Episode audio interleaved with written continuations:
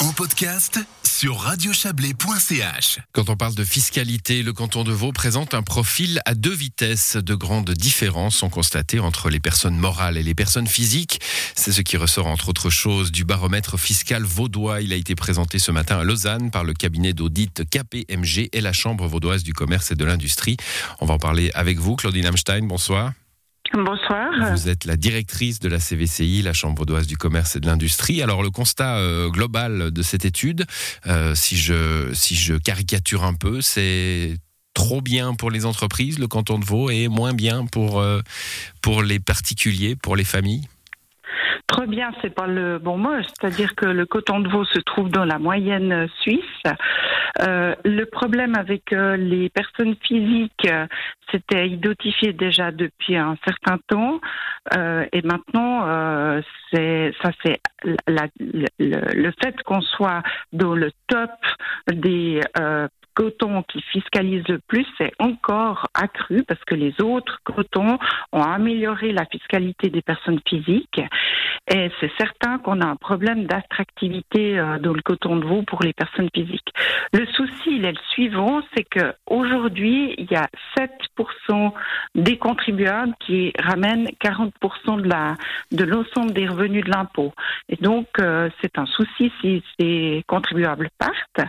Et puis, on voit que la classe moyenne, euh, euh, à moyenne supérieure, avec euh, des, des, revenus de l'ordre de 125 000 pour un couple marié avec deux enfants, et je parle de revenus bruts, c'est une imposition qui est extrêmement élevée, beaucoup plus élevée qu'à Zurich. et ça, c'est difficilement compréhensible aujourd'hui. Le coton doit vraiment s'attaquer à la réforme de la fiscalité des personnes physiques.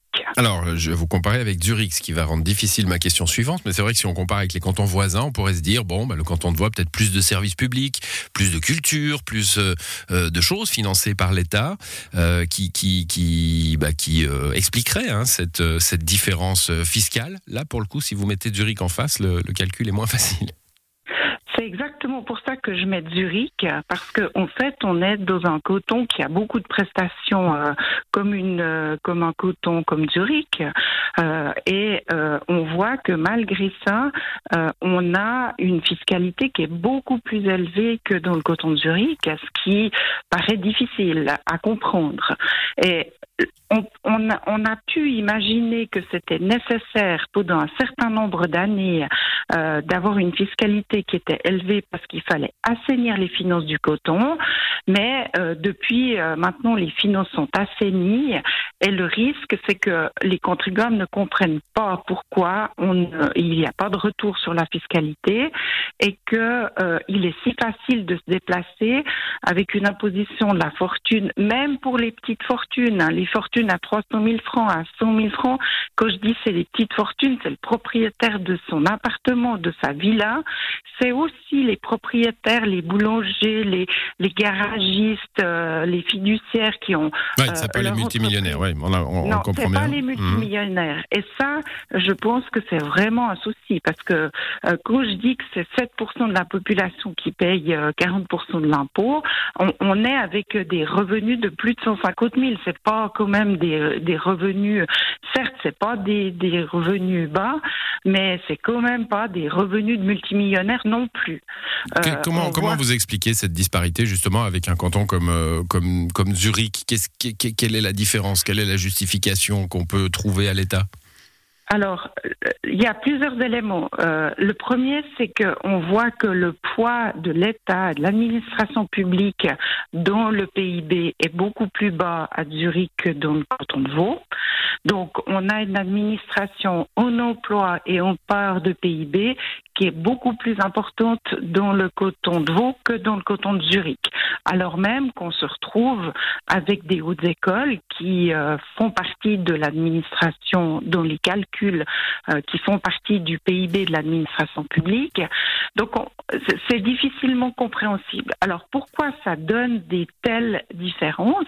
C'est parce qu'on a un barème de l'impôt des personnes physiques qui a été fixé euh, il y a plus de 20 ans et qui devrait, euh, à notre sens, être révisé pour essayer de rétablir un certain équilibre.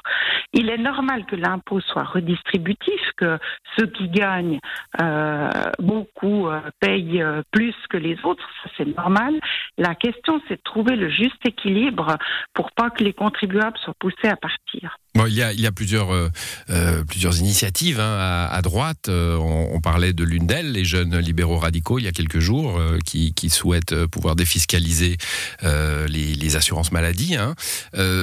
plusieurs initiatives pour justement diminuer l'impôt dans le canton de Vaud sur les personnes physiques, avec le même argument que le vôtre, qui disent bon maintenant les finances cantonales sont assainies, la situation financière du canton est bonne. Et puis il y a cette énorme question quand même que tout le monde se pose, le Covid, avec tous les millions qu'il a fallu engager est-ce que c'est le bon moment pour baisser les impôts, Claudine Amstein alors, on, les, la publication des comptes euh, de l'année dernière a montré qu'il n'y avait même pas eu besoin d'utiliser les provisions qui avaient été faites pour le Covid parce que euh, les comptes sont, se sont terminés de manière équilibrée tout en assumant le Covid 2000, euh, 2020 et tout en faisant des provisions pour 2021. Manifestement, il y a des possibilités euh, de pouvoir faire ces baisses fiscales. Mmh. Et voilà pour l'aspect pour l'aspect financier, mais mais pour l'aspect euh, service public, vous vous, vous déplorez vous un, un, service public trop euh, trop fort, hein, trop pléthorique. Est-ce qu'on n'est pas plutôt dans une période où il devrait être euh, encore plus fort? On l'a vu qu'il était en, en première ligne pour une crise pandémique. Oui, mais quand vous voyez que le service public représente plus de 25% du PIB, et vous devez quand même vous assurer qu'il y a quelqu'un qui finance euh, ce service public, et donc il faut que ceux qui financent restent dans le coton. Et c'est ça l'inquiétude. Mmh. On a vécu, euh, Neuchâtel a vécu ce cas de figure, euh, avec euh, une fiscalité élevée qui a fait partir les contribuables. Le coton de Neuchâtel se trouvait avec une perte de population.